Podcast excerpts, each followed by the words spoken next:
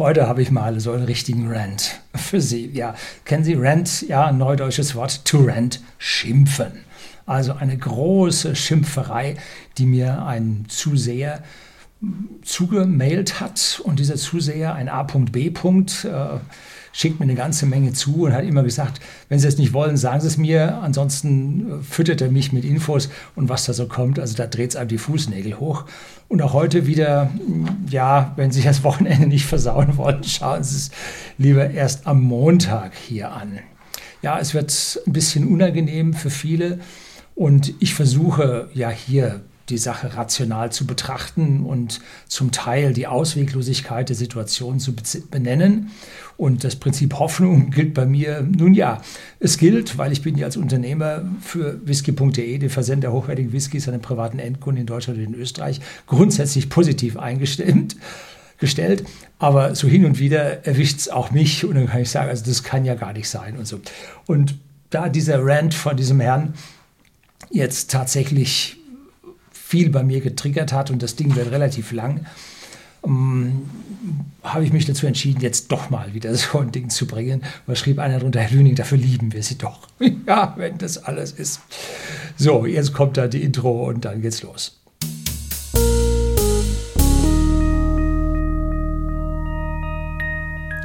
Guten Abend und herzlich willkommen im Unternehmerblog, kurz Unterblog genannt. Begleiten Sie mich auf meinem Lebensweg und lernen Sie die Geheimnisse der Gesellschaft und Wirtschaft kennen, die von Politik und Medien gerne verschwiegen werden.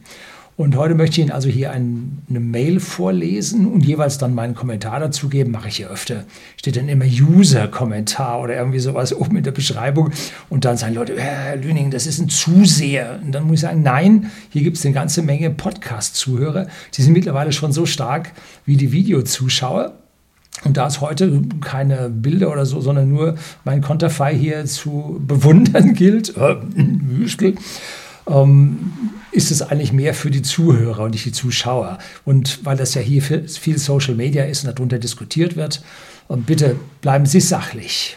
Wer hier die nationalistische oder die extrem kommunistische äh, Keule rausholt, der wird hier gelöscht, im Zweifelsfall gebannt. Ne? Also seien Sie rational, wenn Sie hier kommentieren, muss ich schon mal eine Warnung geben. So, betreff, der Preis ist heiß ja, Reklame gesehen. Ne? Eins vorweg, machen Sie was zum Bogenschützen in Norwegen. Ihre Meinung?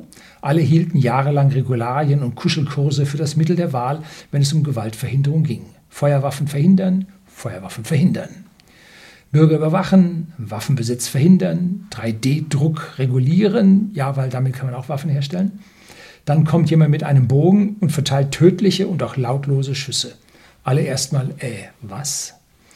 Äh, tja, da sind die Weltverbesserer baff. Was nun? Nun, über diese Dinge kann man bei uns kein wirkliches Video drüber drehen. Dann sammeln sich die einen, dann sammeln sich die anderen und so. Und mache ich nicht gerne. Ich möchte hier so ein paar Kommentare dazu geben. In Norwegen, ja, also es ist ein politisches Minenfeld, was ich also eigentlich nicht betreten möchte, weil eine triffst du immer. Ne? Wir haben das in Norwegen schon mal gesehen, und zwar mit diesem irren Breivik. Ne? Der war zudem noch clever schwierig. Ne? Zugang zu illegalen Waffen hatte der und Chemikalien hat er auch. Und da hat ein hochbürokratisierter Staat überhaupt keine Chancen drin, so jemanden zu stoppen. Ne? Von unten heraus haben wir jetzt bei uns ein Verbot von Messern mit einer Länge von mehr als 12 Zentimetern. Jo, wer, wer will das und wie will man das bürokratisch verbieten? Das ist ein Wolkenkuckucksheim. Da hat irgendjemand im Ministerium gesessen und gesagt, wir verbieten Waffen länger als 12 Zentimeter. Jedes Tortenmesser zu Hause ist länger, weil die Torten dann 25 Zentimeter Durchmesser haben. Da brauchst du mehr. Also das ist eine Vorstellung, die da durch diese geistige Lehre huscht. Man kann es sich nicht vorstellen. Ne? Und bei uns hat ganz offiziell nach Kriminalstatistik die Anzahl an Messermorden zugenommen. Wundert mich nicht. Ne? Gut. Und jetzt eine klassische altertümliche Distanzwaffe in Norwegen. Im Mittelalter hat man mit dem Langbogen Kriege gewonnen. Die Briten, glaube ich, hatten die Langbogen erfunden und dann ging es aber rund. Also kein Wunder, dass man da nichts machen kann. Ne? Das ist eine uralte Waffe. Und was gibt es da für Lösungen? Also sicherlich keine bürokratischen. Waffenbesitzkarten für Flitzebogen. Hm. Und wenn man im Mittelalter einen Langbogen nebst Pfeilen herstellen konnte, dann kann man das heute in jeder Kellerwerkstatt. Ne? Halbwegs handwerklich begabt und der Langbogen gehört Ihnen. Ne? Wie kann man das abwehren? Nun, man könnte die Staatsgewalt erweitern. Und wir hatten früher mal in Deutschland einen Schutzmann um die Ecke, in jedem Viertel. Ne? Aber von dort aus, vom Schutzmann bis zum Blockwart, ist es nur ein paar Schritte. Ne? Das kann dann zu einer Diktatur werden. Das wollen wir nicht. Ne? Die Alternative ist eine mündige Bevölkerung. Wenn in den USA so hin und wieder mal äh, ein Narr, ein Waffennarr, ein Irrer in einer Schule austickt, dann findet sich dann auch schon mal ein Lehrer, der mit seiner Privatwaffe diesem Treiben dann äh, ein Ende setzt und diesen Amokläufer, entschuldigen Sie das Wort, abknallt. Ne? Ein paar Mal jetzt passiert. Und dort hilft die Gesellschaft sich selbst. Natürlich sind die vielen Waffen in den USA ein Problem. Aber auch wenn man in den USA diese Geschichten sich anschaut, dann sind das nicht die Hunderttausenden und Millionen und Abermillionen legaler registrierter Waffen. Die sind nicht das Problem. Die illegalen Waffen sind es. Ne? Wird gerne verschwiegen. Und bei diesen ganzen Tötungen sind es zu 90 Prozent, mehr als 90 Prozent illegale Waffen in den USA, die durch Verbrecher zum Einsatz kommen, ähm, sei es der Amoklauf oder der Bandenkrieg oder auch der Einbruch. Hm? Ich habe ein Video dazu über unser Waffengesetz und was wir da für Probleme uns damit eingefangen haben, gebe ich Ihnen unten in der Beschreibung. Und bei uns ist die Situation eigentlich ziemlich schlimm. Wir haben nur ein paar hunderttausend legale Waffenträger in Deutschland. Polizei, Bundeswehr, bis speziell ausgebildete Sicherheitskräfte, Sportschützen und so weiter. Ne? Aber die Zahl der illegalen Waffen geht bei uns in die Millionen. Also auch bei uns ist der Staat in einer weitaus schwächeren Position. Wenn es bei uns mal, wie ich letztlich in dem Video, gebe ich Ihnen auch den Link dazu, zu 14 Tagen Blackout kommen sollte, ähm, vielleicht auch mit der Unterbrechung der Lebensmittelversorgung, dann werden die Weltverbesserer, so wie Sie das ausgedrückt haben, erleben, was ein Waffenverbot für die gute Bevölkerung bedeutet. In den USA erfolgen Einbrüche zum Beispiel zu 90 Prozent, wenn der Eigentümer oder der Bewohner äh, der Immobilie nicht zu Hause ist. Die Gefahr für den Einbrecher ist viel zu groß, dass da einer austickt. Ne? So, in Großbritannien, wo die Bobbys seit Ewigkeiten unbewaffnet sind, einen Knüppel haben die. Es gibt jetzt auch äh, Einheiten mit Waffen, aber der Großteil ist wohl unbewaffnet. Da sind schon zwei Drittel der Bevölkerung Opfer eines Einbruchs geworden, und zwar egal, ob sie zu Hause waren oder nicht. Ne? Da ist es dem Einbrecher egal. Ne?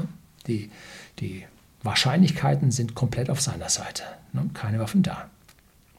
So, jetzt geht es bei ihm weiter. Andere Themen. Ähm, und zwar geht es jetzt um Fachkräftemangel. Hat eine Fest, äh, habe eine Feststellung gemacht. Kann es sein, dass die Deutschen auf dem Weltmarkt knauserig sind, auf dem Weltmarkt immer hinten anstehen? Das geht mir schon beim Fachkräftemangel, Würgereiz auf die Nerven. Angeblich herrscht für alles Fachkräftemangel. Pfleger, Staplerfahrer, Postbote, totale Fachkräfte. Tja, besonders toll ist es, wenn grüne Parlamentarier, wie zum Beispiel Claudia Roth, den Fachkräftemangel beklagen. Warum ist das dann toll oder bizarr? Nun, weil Frau Roth ungelernt ist. Ne? So. Und ja, es gibt Fachkräftemangel. Ne? Es gibt nämlich viel zu viele Verwalter, Bürokraten und Bullshit-Bingo-Spiele, ne? die dumm in den Firmen rumschwätzen und Kraftpunkt-Präsentationen halten. Kennen Sie nicht? PowerPoint. Kraftpunkt. Gut, jetzt geht es bei ihm weiter. Wissen Sie was? Dann zahlt den Leuten doch mal was. Was für Leute bekomme ich denn, wenn ich meine Ware von Mindestlohn Wurstland verarbeiten lasse?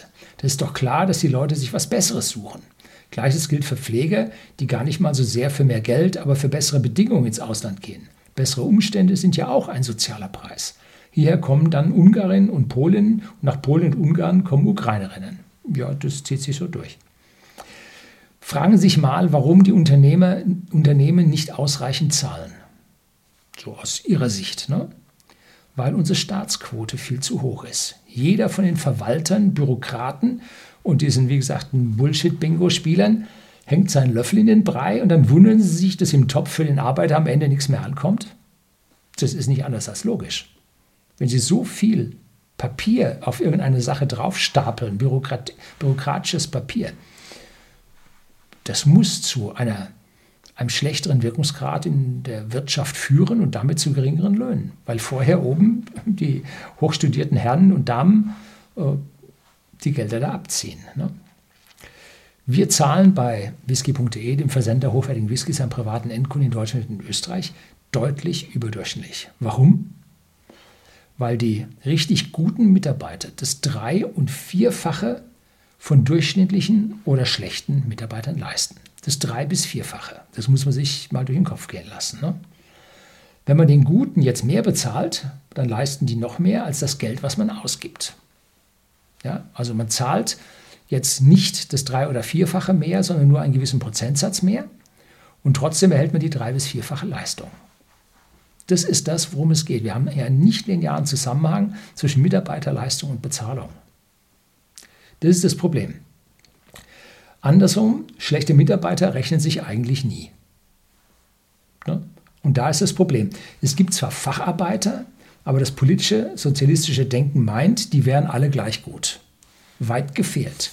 Ein Facharbeiter mit einem nicht weitergebildeten Wissen von vor 20 Jahren ist heute nichts mehr wert.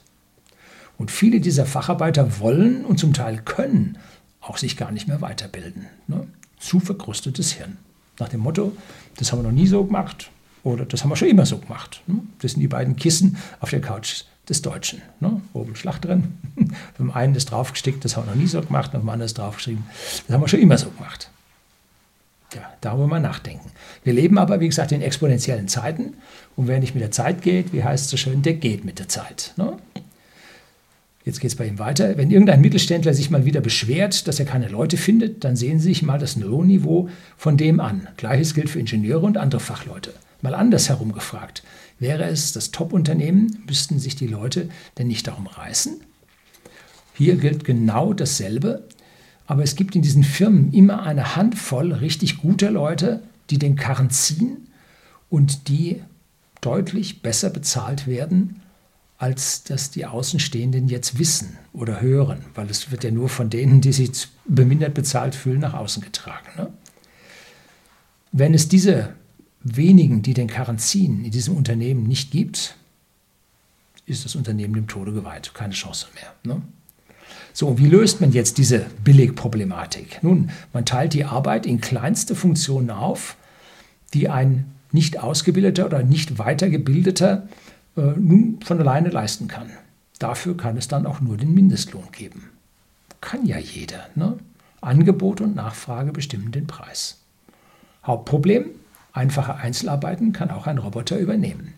Und jetzt muss sich im Prinzip ein Roboter gegen diesen staatlich festgelegten Mindestlohn, demnächst wahrscheinlich 12 Euro, wenn ich diese Sondierungsverhandlungen verstanden habe, dagegen wird sich der Roboter rechnen oder auch nicht. Ne? Es gibt prima Ingenieure auf der ganzen Welt. Ne? Wir haben die Spitzenposition in dieser Hinsicht aus meiner persönlichen Sicht längst verloren. Wir beschäftigen unsere Ingenieure viel zu viel mit staatlichem Papier, ne? das heißt Bürokratie. Und da muss man dann bei jemandem, der noch nie in der Wirtschaft gearbeitet hat, nachfragen, ob man das auch wirklich so produzieren darf. Ne? Ayn Rand sagt es. Ne? Eine hervorragende Autorin, früher Sozialistin, dann ist sie klar geworden im Kopf. Ne? Ähm, da ist es doch einfacher, diese Produkte, die wir herstellen wollen, mit Ingenieuren irgendwo zu kreieren, wo weniger Abgaben in dem Land vorhanden sind, weniger Bürokratie in dem Land vorhanden sind und denen mehr Netto vom geringeren Brutto sogar dann auch übrig bleibt. Und die dann auch dort produktiver sein können. Ne? Warum lässt Tesla den neuen kleinen Tesla in China entwickeln und nicht in den USA und nicht in Deutschland? Warum lässt er den in China? Aus genau diesem Grund. Natürlich hat China auch Bürokratie, aber an dieser Stelle halt nicht so viel. Leider sind bei uns die Menschen nicht sehr mobil. Muss ich immer wieder feststellen, wenn ich mir meine alte Schulklasse aus Südhessen anschaue, dann hat es einer ins Rheinland geschafft, ein anderer in die Schweiz und ich nach Südbayern. Das war's dann. Und welche Menschen kommen denn jetzt noch nach? Wie viele junge Leute haben wir denn noch? Und wie viele von diesen jungen Leuten gehen zunächst erstmal ins Ausland? Ne? Bei uns in der Firma bei whisky.de haben wir über 60-Jährige und über 50-Jährige, ungefähr 20 Prozent der Belegschaft. Aber die sind schon über zehn Jahre bei uns und die sind ins Internet tatsächlich eingewandert. Ne? Welcher 50-Jährige auf dem freien Arbeitsmarkt bewegt sich sicher im Netz und den sozialen Medien, die für uns, für unseren Internetversandhandel so wichtig sind? Also da herrscht tatsächlich Fachkräftemangel. Ne? So, jetzt geht es bei ihm weiter. Angesichts von Remote Work und gemütlichen Dörfern mit Internet gerät insbesondere der Großstadtfaktor ins Hintertreffen. Früher war es meist zwingend, dass man zur Arbeit zieht. Heute kann man das machen. Angesichts von Auto und Internet kann man aber entweder viele Orte erreichen oder gleich von zu Hause arbeiten. Ja, nur die Bullshit-Bingo und die Papierjobs, ne? Bis auf völlig entvölkerte Regionen kann man den geografischen Faktor also nicht gelten lassen. Er meint für das Finden von äh, Fachleuten. Jetzt kann ich dazu sagen, endlich wird der ländliche Raum mal wieder aufgewertet. Aber unsere Infrastruktur ist immer noch grottenschlecht. Wir haben viele Jahre Anlauf und viele Tausende an Euros aufbringen müssen, um einen Anschluss an das Glasfasernetz in Deutschland zu bekommen. Für einen Versandhändler, der im Internet zu Hause ist, äh, ist es existenziell. Wir waren drauf und dran, dort wegzuziehen. Ne? Die Internetversorgung von uns mag jetzt in der Fläche mit DSL, ADSL, VDSL, ähm, mag für den Privatanwender ausreichend erscheinen. Hört man immer, ja, wir haben doch da VDSL 50, reicht doch ganz locker für alles. Hm, da gehen die Leute von falschen Voraussetzungen aus. Sie als Person wollen aus dem Internet was rausholen und dafür reicht so ein VDSL aus. Ein Unternehmen ist aber dasjenige oder derjenige Teilnehmer, der das ins Internet hochschiebt. Das heißt, Sie haben einen 50er Download und einen 10er Upload irgendwo in der Walachei. Entschuldigung an die Walachei, ist wahrscheinlich dort besser als bei uns. Äh, aber das Unternehmen braucht jetzt eigentlich das Zehnfache, also statt 50, 500 Upload oder 1000 Upload, 100-fache, 20-fache, 100-fache als Upload. Das kriegst du nicht. Ne? Also das Verständnis von unseren Verwaltern, von unseren Bürokraten für das Bedürfnis von Firmen, von Digitalfirmen ist null. Die denken sich, ja, das Unternehmen muss genauso im Internet surfen wie wir auch. Hallo? Jemand zu Hause? Wie kommt denn das ganze Zeug ins Internet? Die Firmen schaffen das da rein. Das ist die andere Richtung. Das versteht von denen keiner. Null. Jetzt hört man oft, äh, nee, das braucht man nicht. Oder, ja, bei mir in der Stadt, ich habe meinen 1000 Upload für 250 oder für 99 oder was auch immer. Und wir haben hier bei uns auf dem Land, am Südende vom Starnberger See, eigentlich so 40 Kilometer von München entfernt, haben mal für einen Gigabit-Upload mal angefragt. Ist jetzt schon wieder anderthalb oder zwei Jahre her. Es gibt einen einzigen Anbieter, das ist die Telekom, und die wollten dafür damals 2500 Euro pro Monat haben. Also auf dem Land geht es schon alles nicht so unbedingt. Ne? Gut, der Fachmensch, der da Papier umdreht und Bürokratie macht, der kann im Homeoffice zu Hause sitzen und das irgendwie mit seinem VDSL schon schaffen. Aber schon wir, äh, die wir unsere Videos, unsere Verkostungsvideos ähm, drehen, die wir Offsite-Datensicherung machen, die äh, Daten, regen Datenaustausch äh, mit unserer Logistik haben, wir brauchen eine starke Upload-Geschwindigkeit. Ja, wie gesagt, verstehen an den Leuten niemand. Woran liegt es? Die Telekom ist zu 37 Prozent in Staatshand. Und das Lobbywesen, was dort ganz kräftig am Drehen ist, äh, hat das Engagement eines zweiten Providers bei uns, das hier die 101 oder äh, Vodafone oder sonst wer sich da versucht hätte, zunichte gemacht. Es ist so lobbyiert worden, dass das Oligopol sich die einzelnen Flächen, die einzelnen Siedlungsgebiete mit einem Verteiler für sich raussucht und dann hat der andere keine Chance mehr. Sie kriegen dann in dieser Fläche keine Konkurrenz mehr hin. Ist lobbyiert worden. Habe ich hier mal ein Video dazu gedreht, wer schuld ist. Ne? So, jetzt geht's weiter. Überraschung. Gute Leute muss man werben. Die meisten Leute verlassen nicht ihre Firma, sondern ihren Chef. Das ist ein Spitzenausdruck. Ne? Puppelfirma am Stadtrand, der Chef schon morgens mürrisch, schlechte Bezahlung, wenig organisiert, ein Gewusel aus migrantischen Wurstleuten.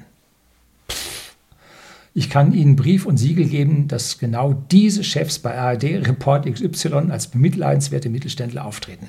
Wir finden keine Leute. Ach, und warum nicht?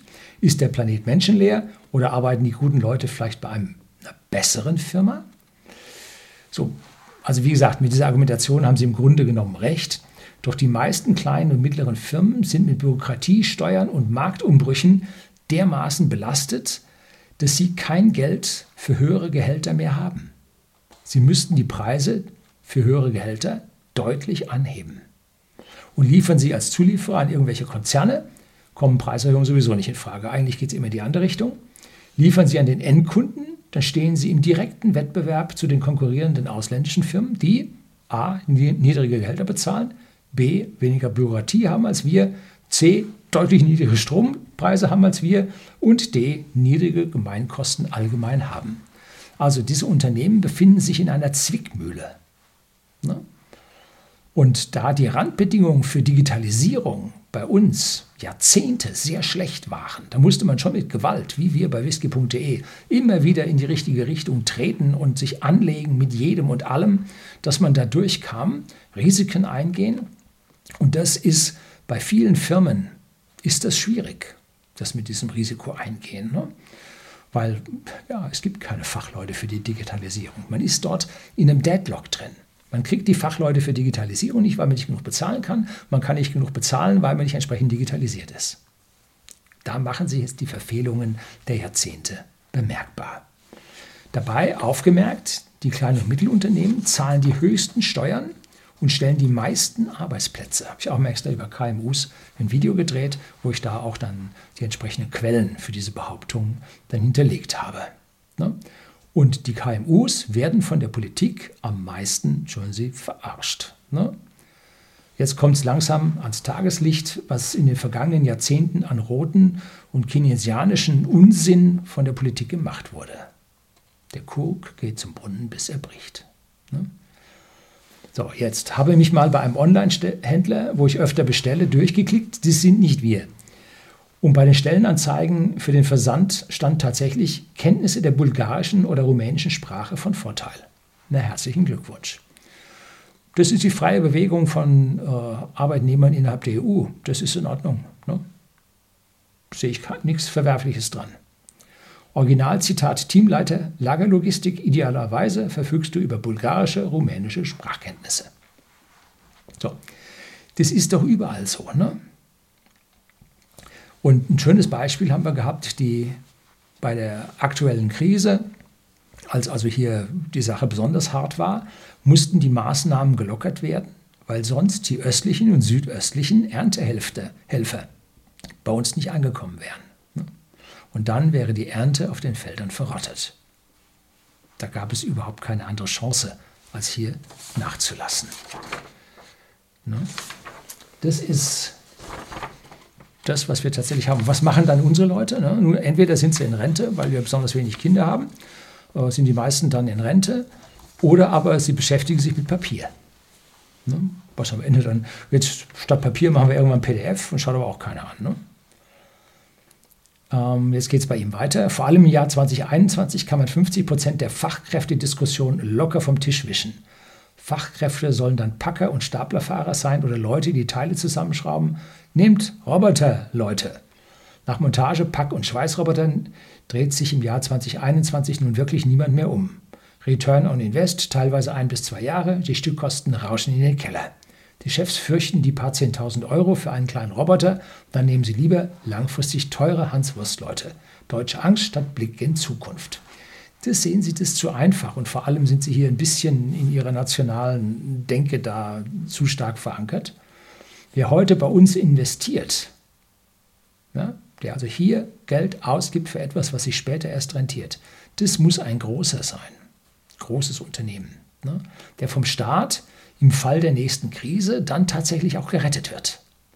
Die Kapitaldecke der kleinen und Mittelunternehmungen liegt bei 15 bis 20 Prozent. Je kleiner, umso weniger Eigenkapital. Und das heißt Kredite.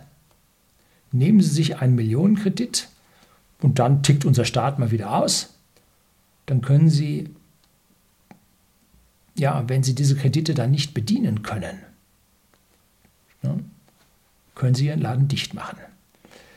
Jetzt heißt ja, Geld kostet nichts mehr und so weiter. Hm, aufgemerkt. Der Teufel liegt auch hier wieder im bürokratischen und lobbyistischen Detail. Großunternehmen dürfen ihre Zinsen mit den Banken selbst verhandeln. So. Klein- und Mittelunternehmen unterliegen der Regulierung von Basel II und Basel III. Da dürfen die Zinsen nicht gesondert verhandelt werden. Da muss nach dieser entsprechenden Risikotabelle vorgegangen werden und dann kriegen sie halt Zinsen von 4 bis 8 Prozent als Klein- und Mittelunternehmen. Und auf einmal wird dieser Roboter zum Risiko. Ne? Denn es ist ja nicht nur der Roboter, der da vielleicht ein paar Zehntausend oder hunderttausend Euro kostet, sondern das ist die Programmierung, das ist die Betriebnahme, das ist die Wartung, äh, Ratenverträge, Wartungsverträge und, und, und. Da hängt ein ganzer Rattenschwanz mit dran, der Sie ganz schön lange an dieser Stelle bindet. Ne? Also wir, kleine und Mittelunternehmen, sind reguliert auf hohe Zinsen und deswegen kriegen die Banken auch ihre, Zinsen, äh, ihre Kredite nicht mehr in die kleinen und Mittelunternehmen weg. Der Zins ist gesunken auf Null oder auf Minus und wir sollen 4 bis 8 Prozent bezahlen. Das tun wir nicht. Die Situation ist viel zu gefährlich. Ne? Die deutsche Autoindustrie hat bei der Chip, jetzt geht es bei ihm weiter, die deutsche Autoindustrie hat bei der Chipkrise das Zittern angefangen und hat alles abgeblasen. Ja, wie hirnrissig. Und zwar vertragsbrechend. Tesla hat gegengehalten und weiter produziert. Die Leute wollen auch weiterhin Autos fahren. Wer hätte das bloß ahnen können? Hm, ja. Unsere Autoindustrie lebt nicht nur technisch hinterm Mond. Ähm, dass es an der Zeit war, vertikal zu integrieren, statt horizontal die Arbeit auf ja, am Ende 100.000 äh, Unternehmen zu verteilen, das haben die nicht verstanden. Das Wichtigste für unsere Automobilindustrie war, die Zulieferer auszupressen und die eigenen Margen damit anzuheben. Ich habe ein Video über die Pfadabhängigkeit und die vertikale Integration gedreht. Ne? Da gibt es hier ein Video dazu. Da verstehen Sie, an welchem Problem unsere deutsche Automobilindustrie, Automobilindustrie gerade rumlaboriert und wahrscheinlich an diesem Ding sogar verlieren wird. Also die Zeichen stehen nicht gut. Sie sehen, was der Herr Dies bei Volkswagen gerade aktuell äh, dem Aufsichtsrat an den Kopf geworfen hat. Diese Kopfwäsche war ganz, ganz dringend notwendig und erforderlich. Und wie das jetzt dann Bosch gleich im Windschatten am nächsten Tag, ja, Volkswagen 30.000, wir 10.000 Leute weg. Ähm, so, das ist jetzt etwas, mit der sich die Gesellschaft auseinandersetzen muss. Einfach wird das nicht. Ne? So, und jetzt geht es in einen Punkt, wo ich mich schon ein bisschen auskenne. Äh, gut, Automobilindustrie, ich habe früher bei Opel gearbeitet, anschließend mit meinem Ingenieurbüro, dann für die Automobilindustrie. Also da habe ich einen ganz, ganz tiefen Einblick in die Automobilindustrie. Und über Verwandtschaft habe ich jetzt einen Einblick dann in die Holzindustrie. Beim Holz bieten so eher mittlerweile Chinesen bessere Preise, weswegen deutsches Holz um die halbe Welt verschifft wird, statt es in deutschen Häusern zu verbauen. Also hier ist wieder eine Blase in den Medien aufgeblasen worden, die falscher nicht sein kann. Dass dann der Verbot des Holzeinschlags und so weiter, was da alles durchs Dorf getrieben wurde, was dann nachher natürlich wieder zurückgezogen wurde. Ähm, vor 35 Jahren schlugen wir 80 Prozent unseres Holzbedarfs noch hier in Deutschland ein. Vor 35 Jahren, 80 Prozent. Heute importieren wir 80 Prozent unseres Holzbedarfs.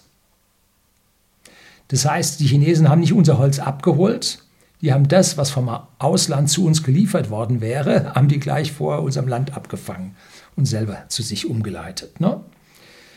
Was ist denn passiert? Die hohe Bürokratisierung und die extremen Umweltschutzauflagen lassen die Holzwirtschaft nicht mehr lukrativ. Nicht erscheinen sein. Ne?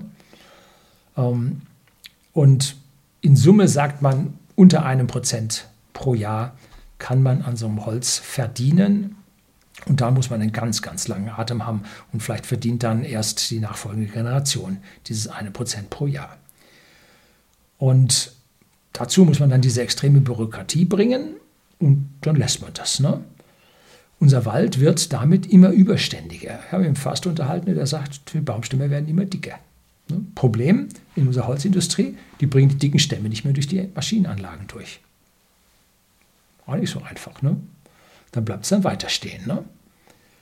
Und mit dem wachsenden Import fallen bei uns die Unternehmen wie die Fliegen. Nach dem Krieg hatten wir 30.000 Sägewerke in Deutschland. Brauchten wir für den Wiederaufbau, die ganzen Dachstühle, Holzdecken und so weiter. Und dann ging das also hübsch runter, vor, das ist also 70 Jahre her. Vor 35 Jahren hatten wir davon nur noch ein Zehntel, nur noch 3000.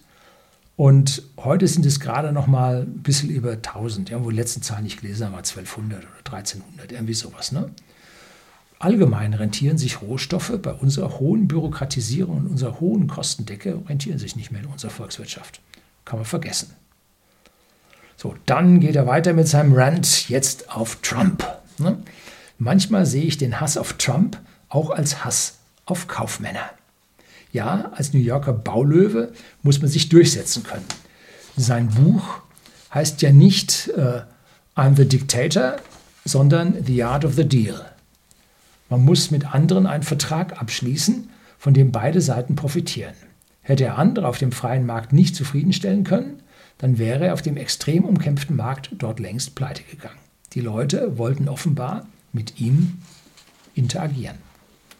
Genauso ist es. Ein Mann, der mit dem Polier auf der Baustelle reden konnte, das war Job von Trump, ne? trat er im Wahlkampf jetzt gegen einen Juristen Biden an. Und jetzt kommt Zitat, höchst offiziell aus Wikipedia.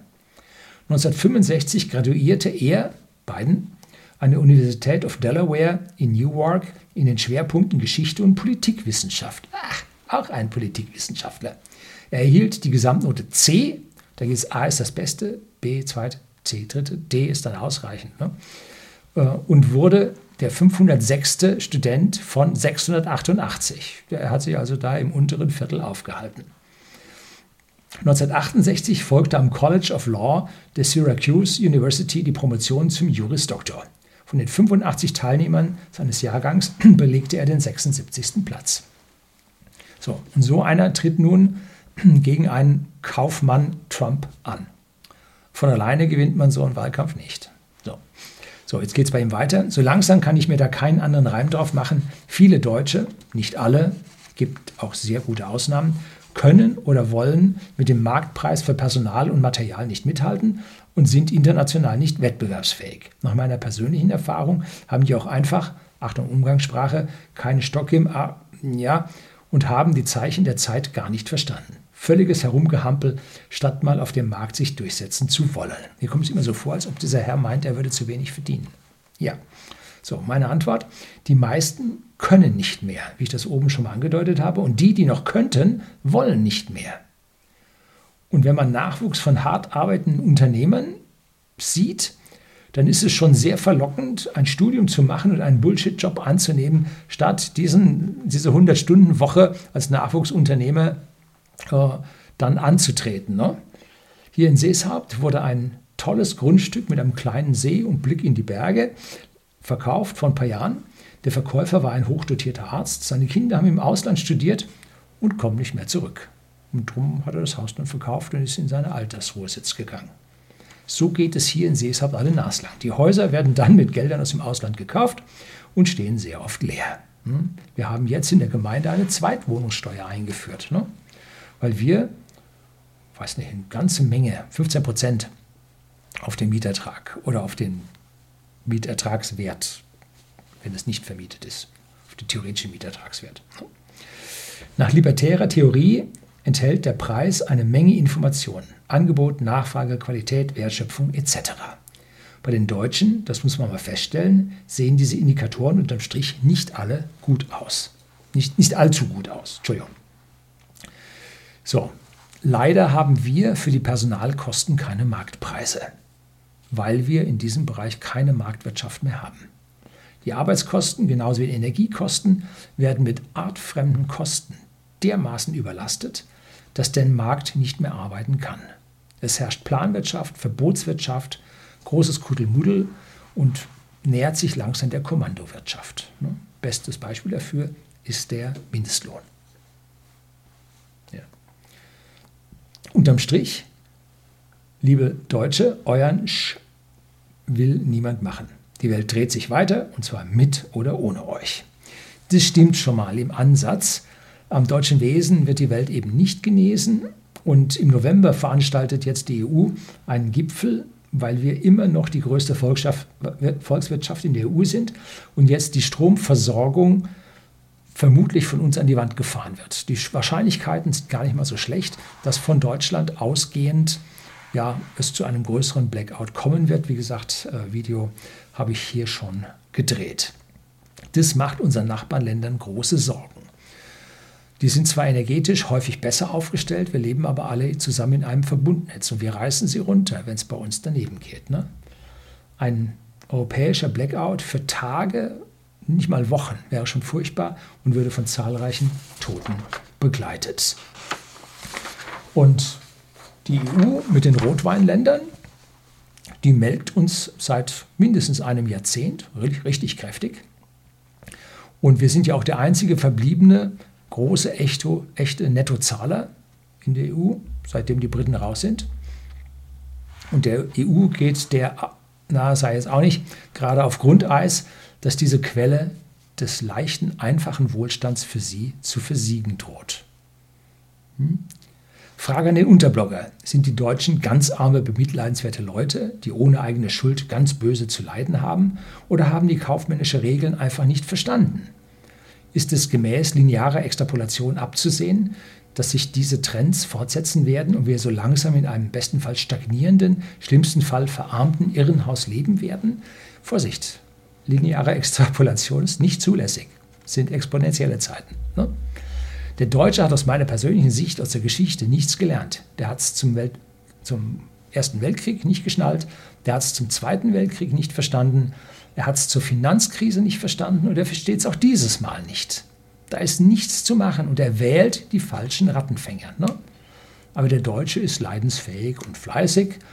Er wird sich nach dem kommenden heftigen Krise, ja vielleicht sogar Zusammenbruch, wenn man es ganz heftig formulieren will, ganz fleißig wieder aus der Patsche graben und dann wird er wieder linke Gedanken pflegen und uns wieder in die Sch reiten. Ja. Wenn man sich aufmerksam in der Welt umschaut, dann findet man überall ausgewanderte Deutsche. Wir haben einen permanenten Aderlass, einen richtigen Brain Drain. Das, was wir in, äh, in, Afrika immer beklagen, dass da die besten Leute weggehen in die westliche Welt und dort arbeiten wollen, das passiert bei uns auch. Ne? Den Brain Drain, den haben wir auch bei uns. Und den kann man irgendwann nicht mehr verstecken. Dann bleibt halt bei uns, Entschuldigung, der Bodensatz. Ja, gehören wir alle dazu. Äh, mich nicht ausgeschlossen. Und unsere Bildung geht vor die Hunde. Der PISA-Test beweist das sehr deutlich. Sind wir ganz weit abgerutscht. Und alles das ist nicht hilfreich für zukünftigen Wohlstand. Ne?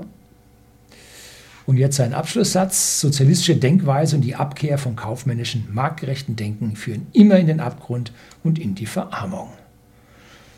Da muss ich mit einem sinngemäßen Zitat von Roland Bader, dem großen libertären äh, Literaten, und Argumentar, argumentierenden ja, Wirtschaftswissenschaften antworten, wenn jemand Geld erhält und dafür nichts arbeitet, ja, dann arbeitet irgendwo einer, der dafür kein Geld erhält.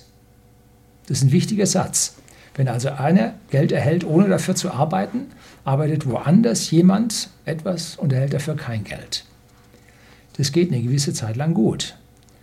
Und wenn das, wenn man nun freies Geld erhält, dann mag das vielleicht bequem und gerecht sein, aber man begibt sich in eine Abhängigkeit. So wie der Unternehmer, der sich von einem Kredit von der Bank für die Investition in einen Roboter oder sonst irgendeine Investition in Abhängigkeit begibt, begibt sich der, der nun Geld erhält, ohne dafür eine Leistung zu bringen, in Abhängigkeit von denen, die da ohne Belohnung arbeiten. Und wenn die nicht mehr wollen oder nicht mehr können, dann ist man selbst fällig. Und das ist immer das Ende des Sozialismus und des Kommunismus. Und da die Leute sich damit dann nicht abfinden wollen, werden dann Zwangsmittel, Enteignungen, ja, und dann bis zum Gulag, damit die endlich mal und so weiter. Ne? Und dann irgendwann wird eine Mauer errichtet, weil diese Leute dann irgendwann mal gehen wollen. Jetzt wird eine finanzielle Mauer errichtet, damit die Leute nicht mehr abwandern können, dass sie ihr Geld zu Hause lassen müssen und dann dürfen sie weg. Äh, also hier die Anfänge sind ganz, ganz deutlich sichtbar, dass man im Prinzip den freien Willen von denen, die arbeiten und dafür kein Geld erhalten, dass man den an dieser Stelle nicht mehr lassen will. So, das war ja ein Rant, wie es so schön heißt. Und äh, meine Antworten waren zum Teil abschwächend korrigierend, äh, zum Teil aber verstärkend. Ne? Also auch ich habe hier an meiner Stelle hier meine eigenen Vorstellungen. So, das soll es gewesen sein. Herzlichen Dank fürs Zuhören.